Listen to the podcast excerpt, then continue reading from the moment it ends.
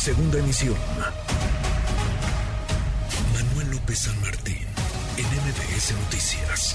Pues el presidente sostiene y dice que estas decisiones que ha tomado de trasladar los vuelos de carga del Aeropuerto Internacional de la Ciudad de México al Felipe Ángeles y ahora la creación de esta nueva línea están relacionados con el beneficio del consumidor.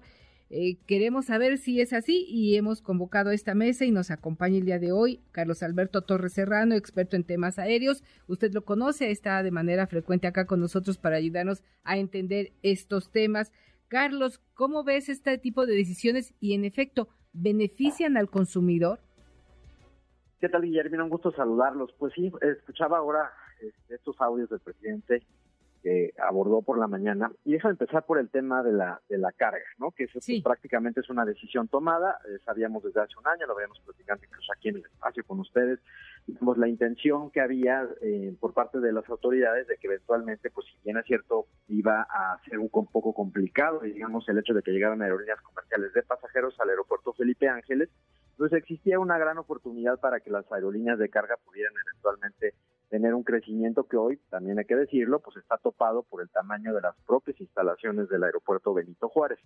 Bajo esta lógica, pues si bien es cierto el, decreto, pues ya es un hecho, ¿no? Este, se mencionaban 90 días para el traslado, las aerolíneas, sus opiniones que escucharon eh, por parte de la COFEMER, pues solicitaban algunas entre seis meses e incluso sin, algunas hasta más de un año.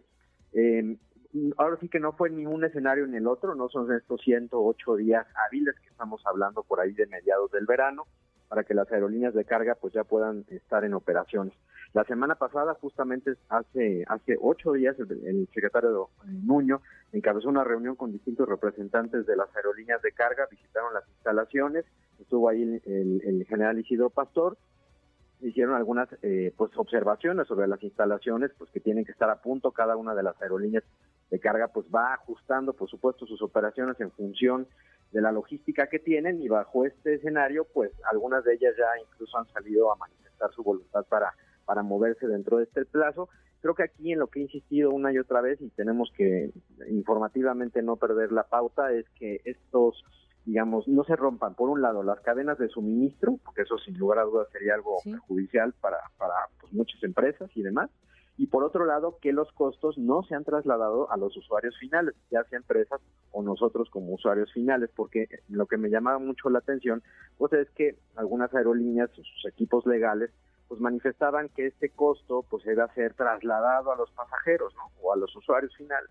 Entonces creo que en esa, en ese, en esa lógica, pues sí tenemos que ser muy cuidadosos de que estos proyectos de inversión, pues sean proyectos de inversión asumidos por las aerolíneas, las internacionales, muchas de ellas tienen operación en otros aeropuertos a lo largo y ancho del mundo, pues son eh, movimientos naturales, sino simplemente que, eh, pues en este caso, pues tengan mayor, digamos, espacio para poder ejecutar sus operaciones y que, pues digamos, el traslado, pues se logre eh, adecuadamente en los siguientes meses. ¿Se requería esta medida? Y te hago esta pregunta, Carlos, porque se ha señalado en diversas fuentes y posturas eh, durante la polémica de, este decreto que se, publicó el día de ayer, es que eh, esta medida no va a resolver la saturación del Aeropuerto Internacional de la Ciudad de México porque solo el 4% de los vuelos, entre el 3 y 4%, son de carga. Entonces, tal parece que la decisión de trasladar los vuelos de carga del Aeropuerto Internacional de la Ciudad de México al Felipe Ángeles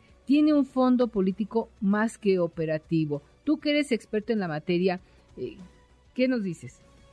Creo que la justificación que se utilizó eh, de que esto iba a despresurizar el aeropuerto de la Ciudad de México, pues sí es un argumento que en el fondo es falso, porque como bien lo señalas, pues solo es el 3% o 4% a lo mucho de las operaciones, muchas de ellas se ejecutaban en la madrugada, entonces estos horarios que quedarían vacantes, pues realmente poco ayudarán eventualmente a que las aerolíneas comerciales de pasajeros logren tener una operación, digamos, mucho más holgada.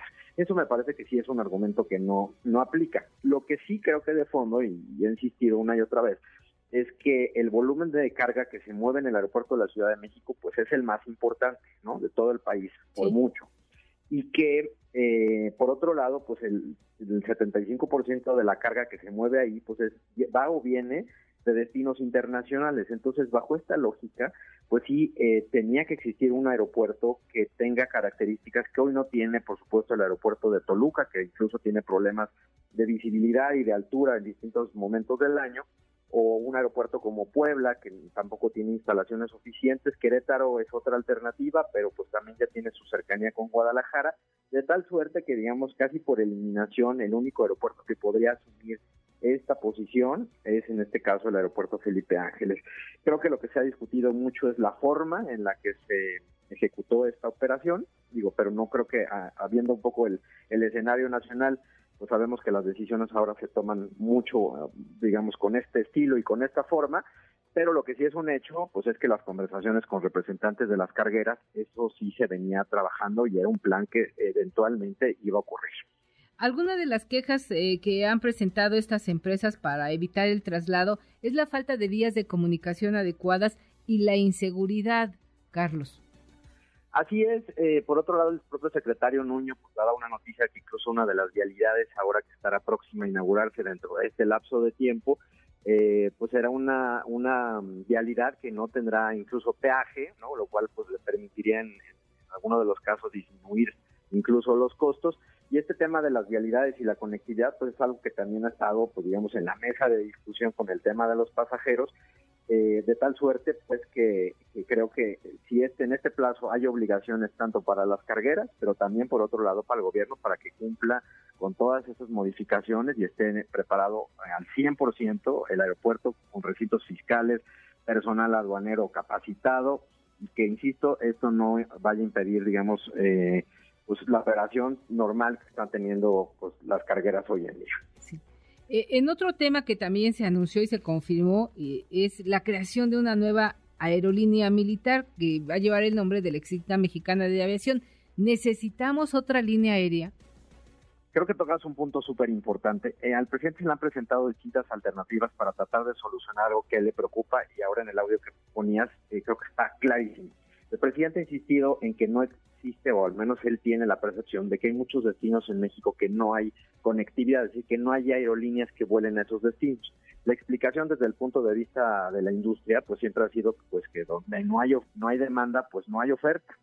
Eh, y eso es la razón por la cual en muchos casos, aun cuando se llegan a poner estos vuelos, son vuelos que operan eh, a las aerolíneas, eh, sobre todo las regionales, y el costo del boleto, pues es un costo muy importante porque pues, se tiene que prorratear el costo de la operación entre muy pocos usuarios.